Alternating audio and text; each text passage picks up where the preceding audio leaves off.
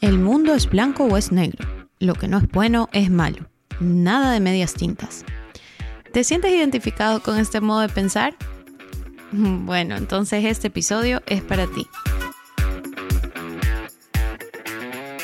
Si estás escuchando este podcast es porque has elegido uno de los caminos más difíciles que enfrentamos los adultos, volvernos independientes.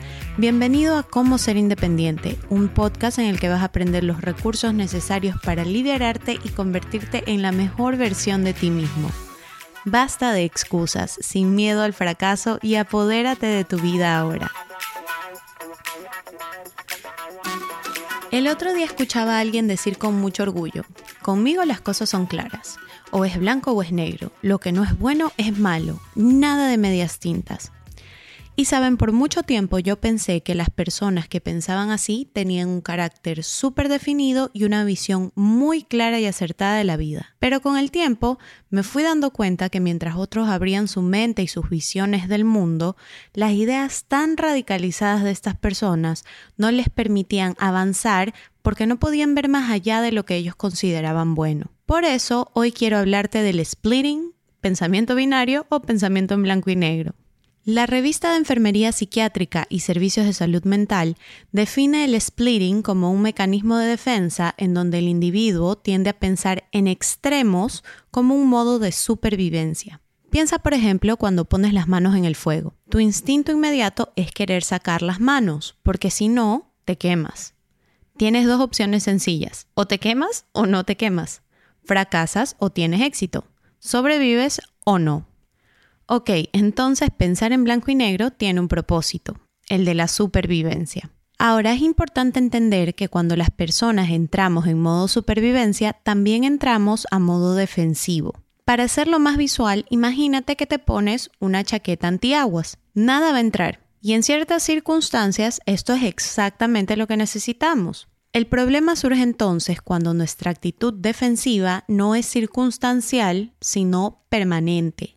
O sea, el problema no es ponerte la chaqueta para la lluvia, es dejártela puesta siempre. Porque si bien la chaqueta bloqueará la lluvia, si te la dejas siempre, también va a bloquear el agua cuando quieras bañarte. O el agua con el que tienes que lavarte los dientes.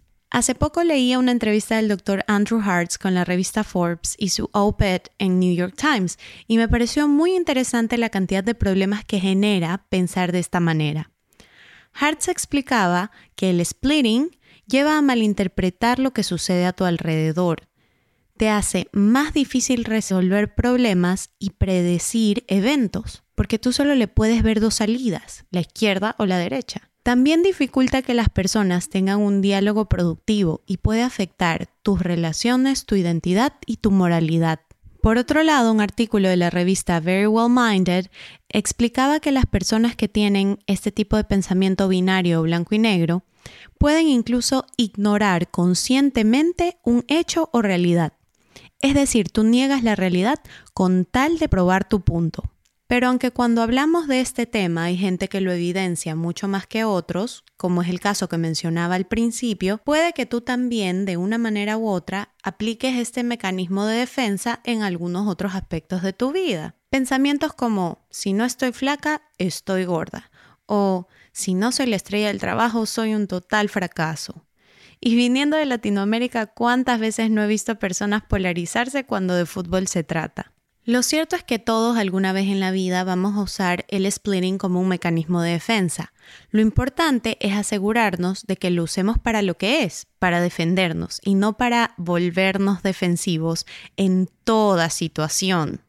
Hoy te quiero proponer estos tres cambios en tu pensamiento que te pueden ayudar a dejar de ver el mundo en solo dos colores y abrirte a su diversidad.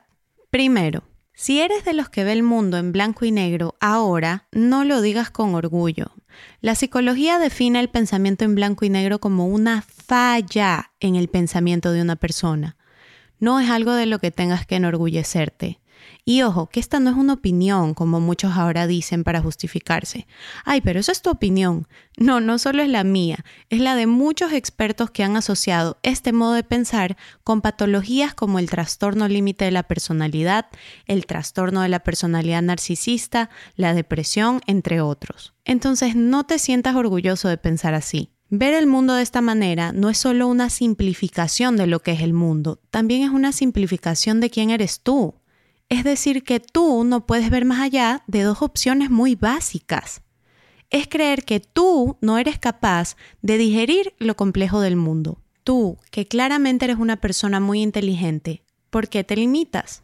Segundo, si ya identificas que usas este pensamiento blanco y negro más de lo necesario, rétate a aprender algo nuevo de eso que hoy ves como tu enemigo. Actividades como aprender un nuevo idioma o algunas más sencillas como tener un amigo de una cultura, país o religión distinta pueden cambiar por completo tu visión. Leer libros de alguien a quien no precisamente admires o hasta ver una película en otro idioma te pueden ayudar a ponerle un poquito más de color a tu modo de pensar. Tercero, identifica cuando entras en modo defensivo y ponle fin a la pelea constante. Vuélvete un escucha activo. Un artículo de Psychology Today reveló que solo un 10% de las personas escuchamos para entender, mientras que el 90% de las personas solo espera para responder. Si quieres entender qué hace a la otra persona pensar de la manera que piensa, escúchalo. Y si tienes preguntas, hazlas, pero preguntas genuinas. No confundas las peleas con debates, son dos cosas muy distintas. Y aunque los debates políticos nos han hecho creer a muchos que los dos son lo mismo, en la pelea estás defendiendo tus ideas, mientras que en el debate estás intercambiándolas. Y para eso necesitas escuchar mucho más de lo que necesitas hablar. Esto es todo por el episodio de hoy. Recuerda, basta de excusas, sin miedo al fracaso y apodérate de tu vida ahora. Te espero en el siguiente episodio. Puedes escucharnos en todas las plataformas de podcast y si te gusta lo que escuchas, prende los recordatorios para enterarte de cuando sale un episodio nuevo. Por último, siempre les menciono que en la descripción de mis episodios les dejo los artículos que usé para prepararlos. Si este tema te gustó, de verdad te invito a que los leas. Todos están llenos de muchísimos más detalles útiles. Hasta la próxima. Sería muy irresponsable de mi parte si después de todo lo que leí e investigué no te recomendara que si sientes que necesitas ayuda para superar este tipo de pensamiento o si conoces a alguien que exhibe este comportamiento de una manera muy marcada, la terapia siempre es una opción. Visita a tu proveedor de salud de preferencia.